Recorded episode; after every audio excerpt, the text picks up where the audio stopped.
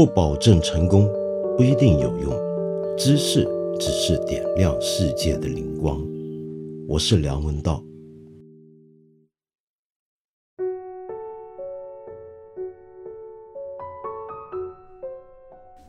昨天一早起来啊，我的一早其实也就是中午了啊。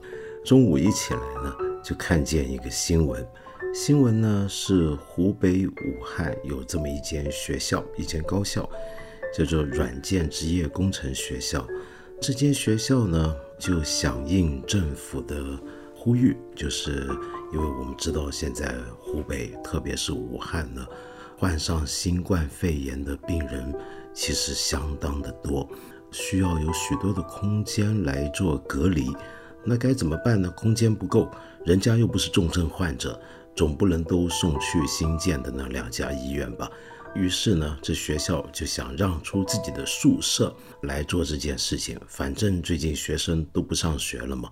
结果后来让人非常吃惊的是，学生们不在宿舍，但学生还留下了很多家当在宿舍里头啊。那怎么办呢？这个学校的做法呢，就是把学生们留在宿舍房间的东西全都清空出来，像垃圾一样。丢到了宿舍楼下面，然后收集起来当垃圾扔了。怎么可能这么做呢？但是我们要注意，其实也有很好的示范。正所谓没有比较就没有伤害。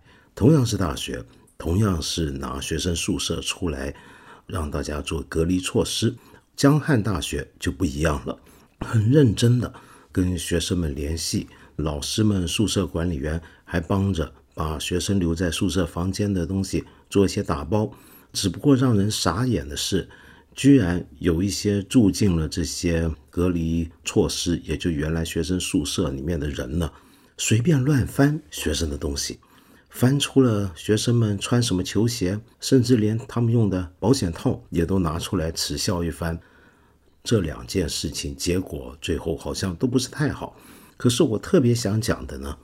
是刚才我说的武汉软件职业工程学校，他们，他们发现被大家骂得很厉害，于是也积极出了一个道歉声明。这个道歉声明就说明了这是他们的失误。然后呢，学生们丢了什么东西，被扔了什么东西呢？查明实据之后呢，他们是会赔偿的。这里面怎么赔偿，如何查明法，这就不说了。我觉得重点是什么呢？这封道歉信啊。有一个很大的问题，在我看来就是没有太大的诚意。我为什么会这么讲呢？是因为他一个开头就先拿出一个当下的情况有多么紧急，先拿出民族大义来开头，结尾的时候呢又来了几句，希望各位同学能够了解。现在要大家深明大义，然后到最后呢，难免就要拔高，很有正能量的写出了以下八个大字，那就是。美丽武汉，大爱无疆。其实不是因为这些话所要表达的那个愿望有问题，而是因为这些话被人使用到这种程度，它被用烂了。你这么一封道歉信，明明是你做错了事情，但是最后你为了要能够让你错的事情好像显得没有那么错，于是你就说你干这些事也是为了大义出发。然后最后还要鼓励同学们跟你一起，这个时候这种话就被当成幌子来使用了，而且这种话还有一个更深层的问题，这个问题就是，当你要大家少一点关注自己的切身的苦痛跟感受、自己的损失，而把注意力集中到所谓的大义这些东西上面的时候，其实。你是忽略了这里面的每一个人、每一个个体他的权利的。我一直很怕，我们有时候流行讲，有一些人，比如说在这种时候，在这个全国要打好这场抗疫战争的时候，难免会有些疏失，难免会有一些人被迫要付出一些代价，甚至有一些人本身就成了代价。我对这种讲法是从来不能够理解的。人为什么能够成为代价呢？在我看来，我们这一次这么惨痛的经历之后，如果我们要学到任何教训的话，就是我们以后再也不要把随随便便一个人当成代价了。没有一个人能够成为其他东西的代价。你要把一个人当成代价，那就把他当成工具。我信奉康德的伦理学学说，我们所有伦理、所有道德的目标都不应该是以他人为工具、以他人为代价的。人就是目的，理想的状态下，那就是以每一个人为目的，而不是以他们为我们追求其他东西的代价。扯远了，扯得好像太远了。其实我今天想说的，还不是刚才这些事儿。今天，哎，一天到晚唠叨着这个眼下的疫情，也不是太舒服嘛。偶尔还是要恢复一下正常生活。正常生活是什么呢？比如说看看电影。就算在家看也行，是不是？你如果喜欢电影，你当然晓得，昨天上午的时候呢，美国二零二零年度的奥斯卡金像奖已经颁发出来了。在一连串的获奖的作品跟获奖的人物里面，其中有一部事前被很多人看好是个大黑马，提名奖项非常多，但是到最后，哎，好像结果一般般的一部作品。这个作品是什么呢？就是在过去一年，让很多影迷跟电影界的朋友都口耳相传，大家都赶着要去看的、要去膜拜的一部电影，那就是《一九一七》了。Last Man Standing。一九一七这部电影，顾名思义，讲的当然是第一次世界大战的事情。而这部电影呢，最终在奥斯卡金像奖获得了三项奖项，其中最重要的就是最佳摄影。这一项呢，我觉得这部电影得奖是实至名归的。他的摄影指导罗杰·狄金斯是我觉得当代电影工业里面最厉害的一个摄影指导之一。比如说他上一部获奖的作品就《银翼杀手》，大家已经可以很清楚的看到他的功力的精湛。那么这一回呢，更是有超水平级的一个表演出现了。这就是这部电影最被关注的一个东西，它有一个。号称一镜到底的技巧在里面。啥叫一镜到底？长镜头这件事儿，我想今天喜欢电影或者随便一个对电影稍微有点认识的人都不可能不知道什么叫长镜头了吧？有许多电影都以其中出现过非常长的或者非常炫目的长镜头呢为标榜。比如说我们国产电影里面，《地球最后的夜晚》就有一个几十分钟的长镜头呢。让影迷们呢津津乐道，而在国际上面呢，过去几年我们也都还记得有几个长镜头让人印象很深刻，比如说《La La Land》开头的那一段歌舞片有一个长镜头，然后前几年呢还有一部号称是或者至少想让人感觉是一镜到底，就整部片子居然只用一个镜头拍完，这是很难完成的一个任务，几近不可能。但是有一部电影试图让人有这个感觉，那就是《鸟人》。前两年日本还有个很好玩的电影，这个其实我挺喜欢，叫《厮杀片场》，也是一镜到底拍成的。再早之前呢，还有一个，在我看来是这些一镜到底的长镜头电影之中呢，最有必要的使用上了长镜头呢，那就是俄罗斯的电影《俄罗斯方舟》。好，数完刚才那一大堆啊，我还是不想让大家太无聊。还是先讲讲《一九一七》这个电影吧。《一九一七》这个电影呢，剧情呢，其实有点像个游戏，在我看来，有点像个角色扮演游戏一样。基本上要做的是什么呢？就是戏里面有两个英国的士兵接到任务，这个任务呢，就是要跑到另一个阵地去传达一个指令。那个阵地呢，是被隔离出去的一个阵地，而且他们知道这个阵地呢，很快要发动对德军的攻势。但是他们发现，原来德军前面埋下了埋伏，故意引诱他们发动这个攻势。如果他们真的发动了，那他们就是全部的部队一千六百人，恐怕就要完蛋了。怎么样能够阻止他们中了敌人的暗算呢？这时候呢，当然最好一次世界大战已经有战地电话。可惜那个电话线断了，所以就要派出两个小兵跑到那边去，中间穿过一些无人地带、一些非常危险的地方去通知他们。基本上这个电影干的呢，就是从他们两人一接到命令开始，一直到最后完成任务为止，中间整个过程一小时五十分钟，让你一气呵成的跟着他们这么走。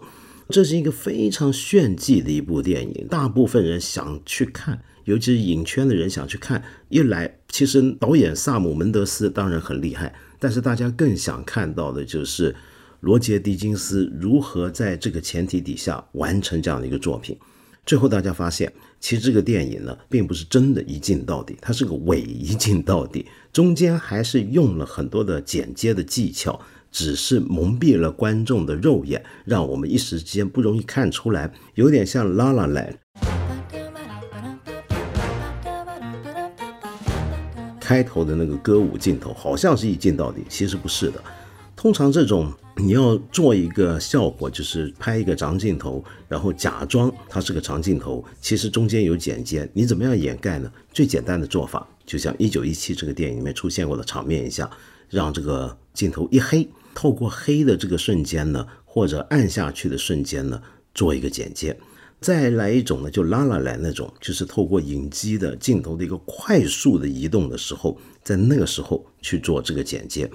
我们刚刚说完这些的技巧，就是为了让大家有这个觉得整部电影是一气呵成的拍完。这是一个我刚才讲非常难，但是我们要问一个问题：它有没有必要呢？这就是一个很重要的事了。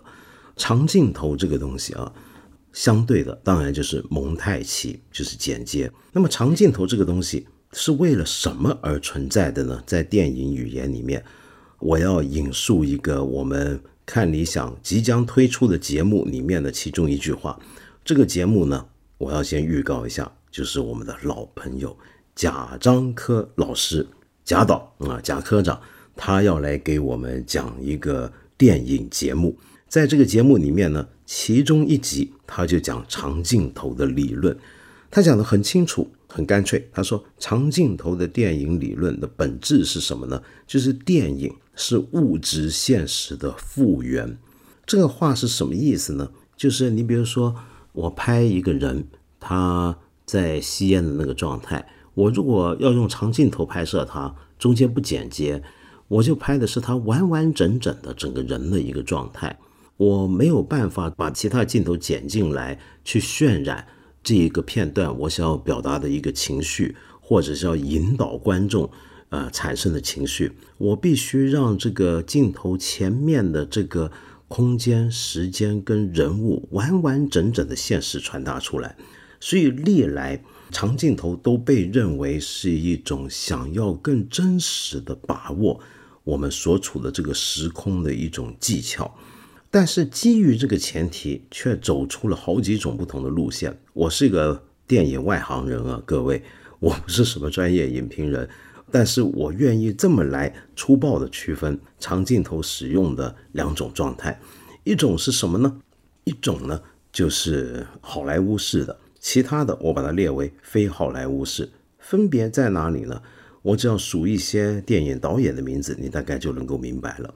比如说我们熟悉的华人导演之中的侯孝贤、蔡明亮；日本导演，比如说沟口健二；亚洲还有什么大导演呢？比如说土耳其的席兰。再追溯到早一点的欧洲的大师，你比如说安东尼奥尼、安哲洛普洛斯，或者更早的尚雷诺。你有没有发现这一路的导演？他们使用长镜头呢，真的是想贴近刚才我说的长镜头原始的那套讲法，就是想要复原我们所处的物质现实。但是好莱坞那一套又是怎么样呢？他就是要追求的是另一种效果，他要追求的是一种让我们跟着那个角色走，让我们。整个节奏上面，因为你拍摄这个长镜头的时候，它是个真实时间，就你镜头有多长，镜头前面我们电影里面我们感受到那个时间段就有多长，所以在那个过程里面，你会有一种一气呵成的感觉。简单的讲，剪接呢就像眨眼，我们一部电影很多剪接很多个镜头，那我们眨了好多次眼，但是如果来一个长镜头，那一段镜头就会吸引我们的注意力，眼都不眨的跟着他走。所以，好莱坞在使用长镜头的时候，通常是希望能够吊住我们的胃口，让我们观众着迷的跟着他镜头前面呈现的那个景观或者人物。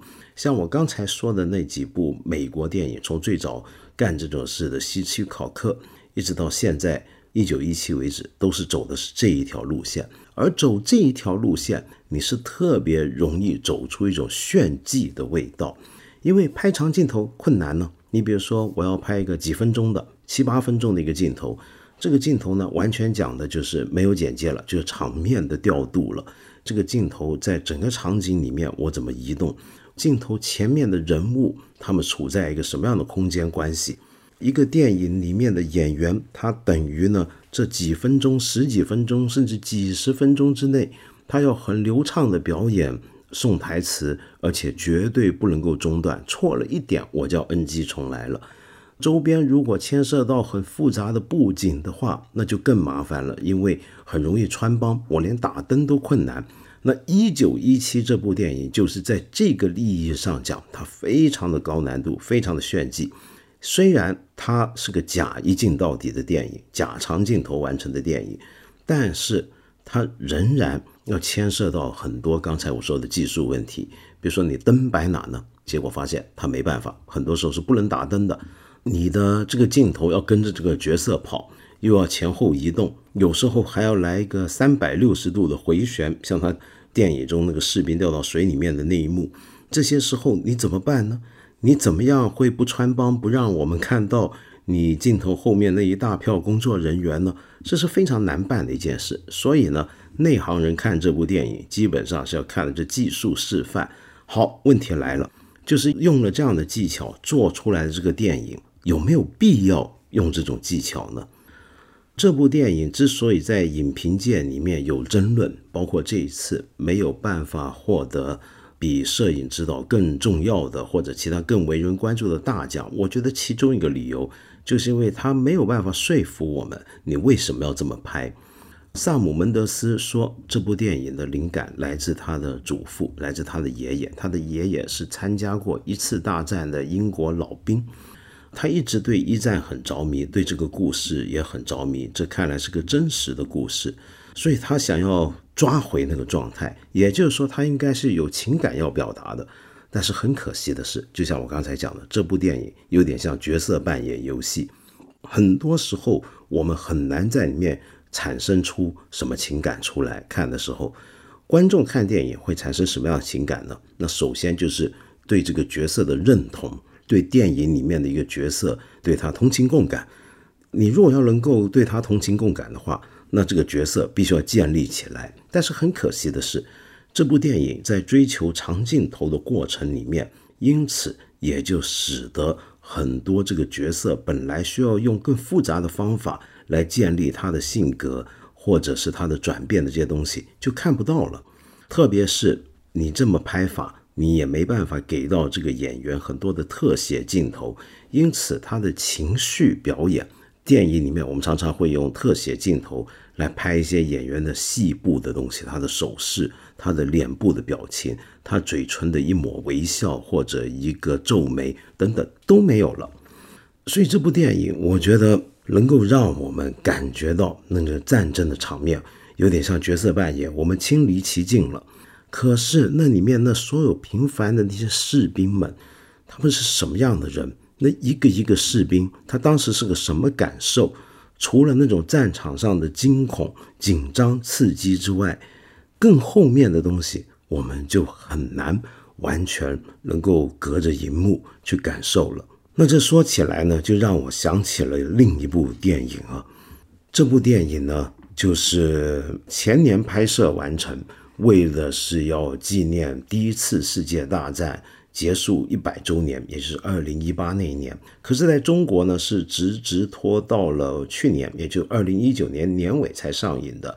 他们已不再变老，They shall not grow old. I gave every part of my youth to do a job and to go through. Savage War 这部电影的导演呢，也是个大导演，Peter Jackson，就是拍《指环王》的那个导演。他为什么会想拍这个电影呢？这是一个也是关于一战的电影。原来也是因为他的爷爷是一战的老兵，只是在他自己出生之前，他爷爷已经去世了。他一直是很着迷一战的一个电影人。可是这个电影走的完全是另一条路子，它是个纪录片。问题来了，怎么个记录法呢？那是一百年前的战争，而且你要知道，第一次世界大战啊，给我们的印象之所以不如第二次世界大战，那不只是因为我们中国人在里面扮演的角色的分量不一样，更重要的就是它留下来的镜头不多。那是一个电影才刚刚开始没多久的年代，它留下的镜头资料、影像资料非常少。那你怎么去拍纪录片呢？Peter Jackson 也做了一个电影技术上很奇观的东西，那就是用非常崭新的技术去把当年的片段，那些黑白片段重新复原成颜色。以前的那种老电影啊，因为我们知道以前电影，比如说每秒多少格，这个格数、这个帧数是那时候是没有统一的，而那时候的帧数。播起来电影，我们今天看一些老的黑白纪录片，你会觉得人物动的好奇怪，好可笑。其实就是这个问题。那他为了要让我们今天的观众看得更加贴近、更加有感觉，他还要重新调整当年那些片段的帧数。然后还没完呢，那时候那些片段记录的都只是影像，而没有声音嘛。所以他找一些人去辨认那些。片段里面的被拍摄到的当年的一战战场上那些士兵，他嘴巴在讲什么，去辨认出来这是什么，就读他们的唇语，然后再配上大量的当年参战的老兵的声音的记录当做旁白，拍成了这么一个，你甚至也可以说是个伪纪录片，就跟一九一七是个伪一镜到底的电影一样。但是这部电影呢，效果我觉得就不太一样了。它突出了很多参战的士兵的感受。为什么我这么强调这些参战士兵感受呢？这就要说到第一次世界大战了。第一次世界大战是个什么样的战争呢？我们今天大部分人想起来都会觉得昏头转向，有点模模糊糊。难怪很多人都说它是个被遗忘的战争。这是一场莫名其妙的发生，又很无聊的结束掉的一场战争。第一次世界大战这样的一个战争。在这个情况底下，他那些士兵是什么样的感受就很特别了。第一次世界大战里面，欧洲战场上最有名的就是所谓的西线的壕沟战。这个西线呢，指的就是沿着法国边境，从内陆的瑞士一直到达北海这一条长长的线。在这条长线上面呢，一九一五年到一九一七年，双方在上面争夺阵地。最好笑的是，两三年之间。整个阵地之间的变换没有明显的移动，就双方处于拉锯状态，整整打了两三年。在这个拉锯状态底下，大家为了要能够克敌制胜，于是发展出很多新型的很可怕的武器，比如说毒气、化学武器、喷火器。第一次把飞机派到战争上，也是为了这个西线的战士，同时也出现了战车、坦克车。这两三年打下来，总共死亡二十五万人，双方士兵受伤的人、缺腿缺手、瞎了的人，总共有五十多万人，耗了那么多的人力、那么多的生命，造成那么多的伤害，最后这个战场仍然焦灼，那是为什么呢？在 Peter Jackson 这一部《They Shall Not Grow Old》里面，我们就能够看到。关于我刚才说的那个景况的一个注脚，那就是当年那个西线，我们知道是个壕沟战，那是很可怕的一个战争。我们在一九一七那个电影里面所看到那个壕沟啊，其实比起真实的当年那个壕沟战的场景，已经干净多了，已经可接受多了。那个壕沟是士兵们躲在里面吃喝拉撒都在那，里面污泥片处。有的时候下雨之后，那个整个沟里面变成泥滩，你知道那是什么状态吗？那个泥居然能够活生生的把人给吞进去、吸进去，像流沙一样。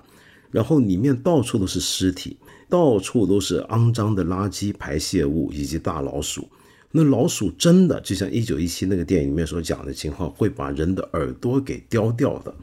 这个战争里面的士兵，我们看《They Shall Not Grow Old》里面那些英国老兵，他们说他们当年参战的时候，整个国家涌动的那个气氛，就是说我们为了爱国，为了民族大义，年轻人们赶快报名参战吧。然后不惜把一些的成为军人上前线的士兵说他们在战场上获得了巨大的满足感，而且活得非常幸福，用这一点来吸引人，乃至于造成一个风潮啊，就是在那个时候，很多年轻人本来按照规定要十九岁才能够报名服兵役，那是自愿的，可是呢，很多年轻人其实才十六七岁就跑去报名了。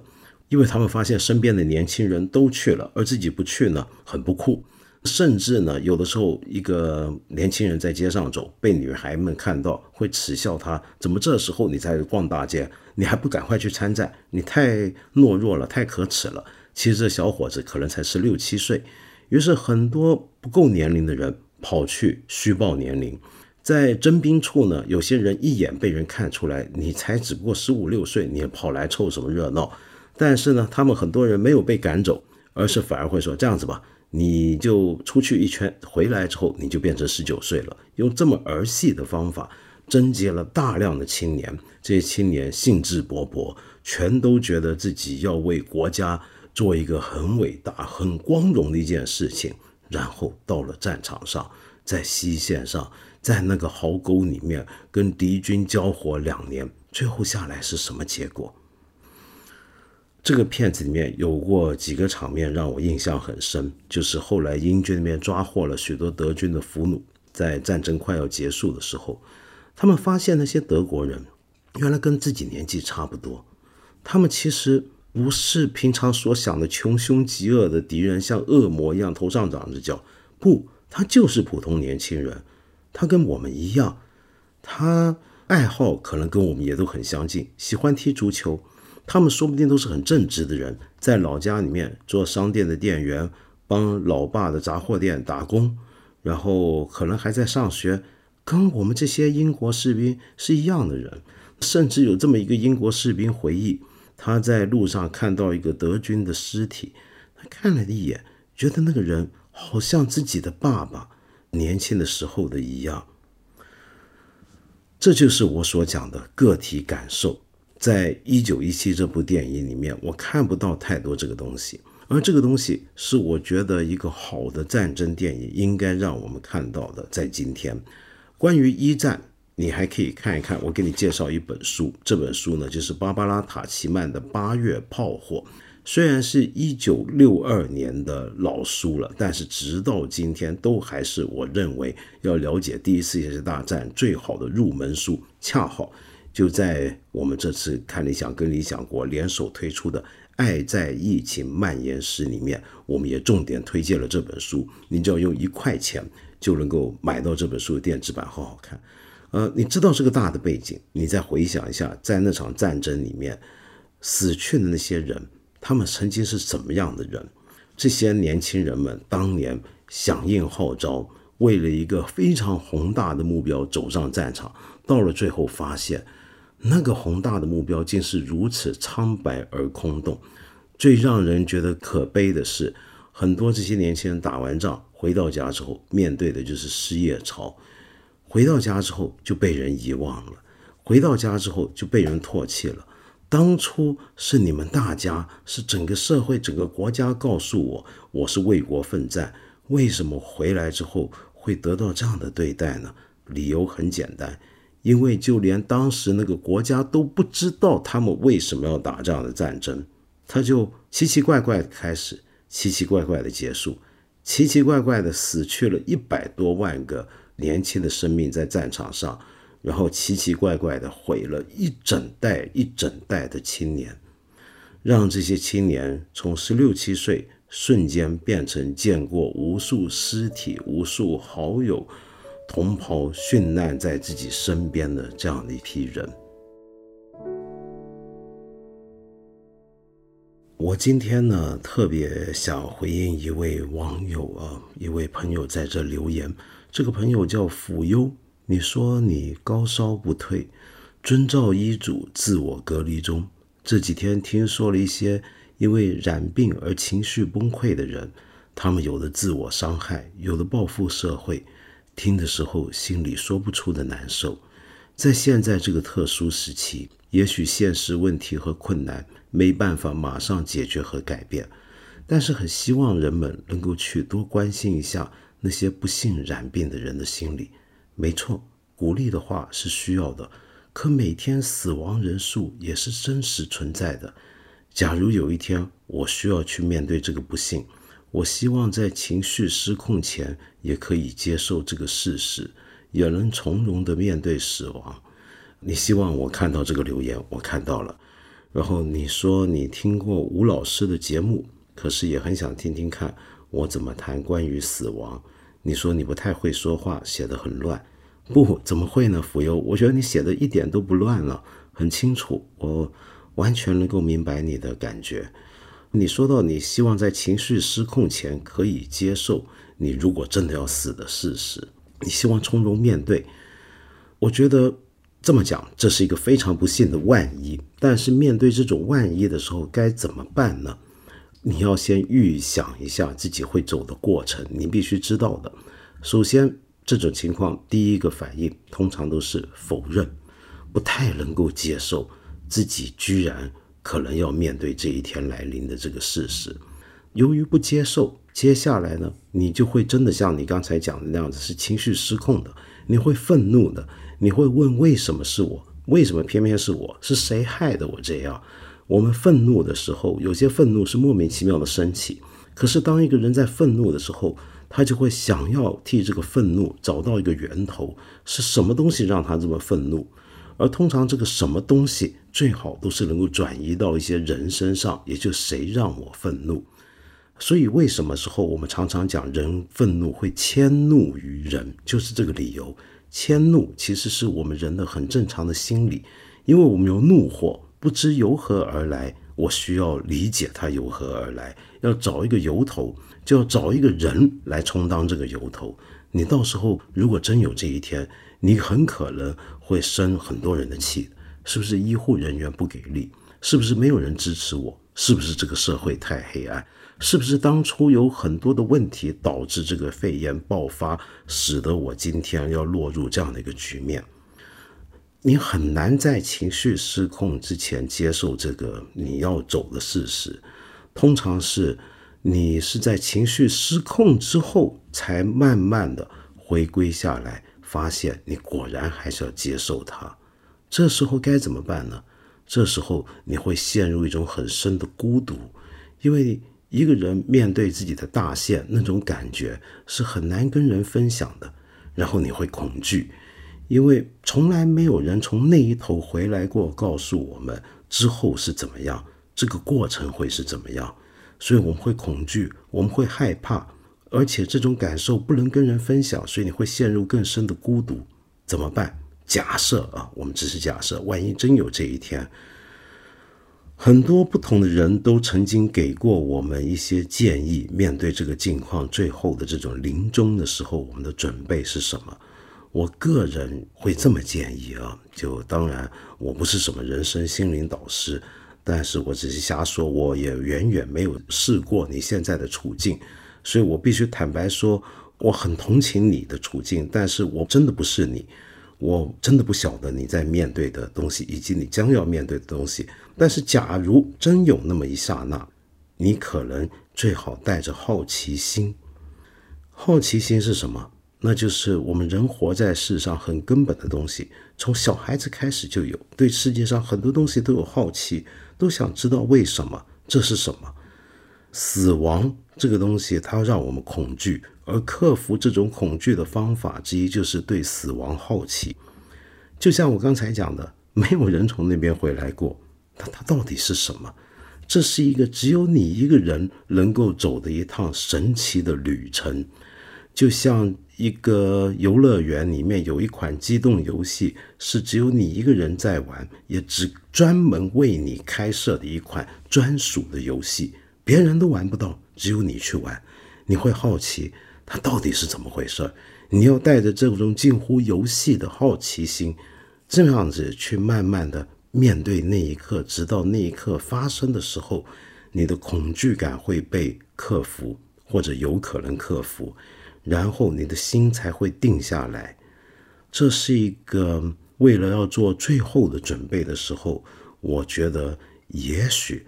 可以有的一种心理准备，但是当然，最后话说回来，富有，你真的有这种心理准备是好的，但是我想告诉你，这不是纯粹的空话、安慰、鼓励、打气、加油，而是我真的不认为你那么容易的就是一个新冠肺炎里面的重症患者，而且是治不好的患者，这个几率其实还是很低的，好不好？希望你平安无事。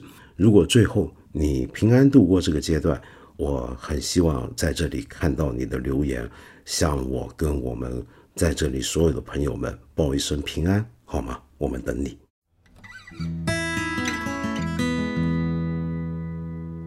今天差点忘了说一件事情，二月十号开始，每天晚上的八点，我们八分这个节目有一个特别版本，会每天更新。持续总共三十天，这个八分呢，跟平常我们这个节目有点不太一样。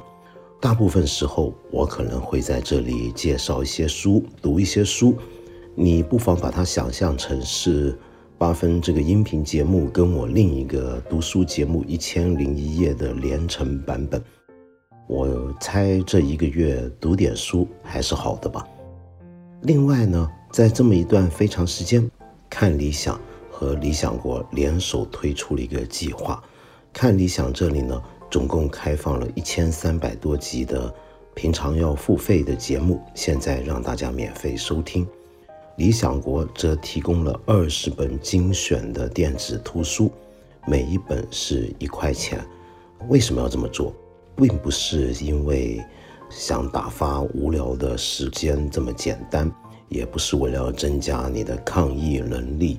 或者说是让你更有竞争力，而只是希望我们都能够多一点阅读，多一点聆听，多一点思考，最终呢，也许我们可以变得更好。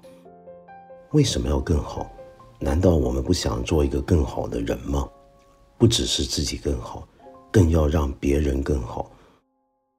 我们希望这个社会可以更好。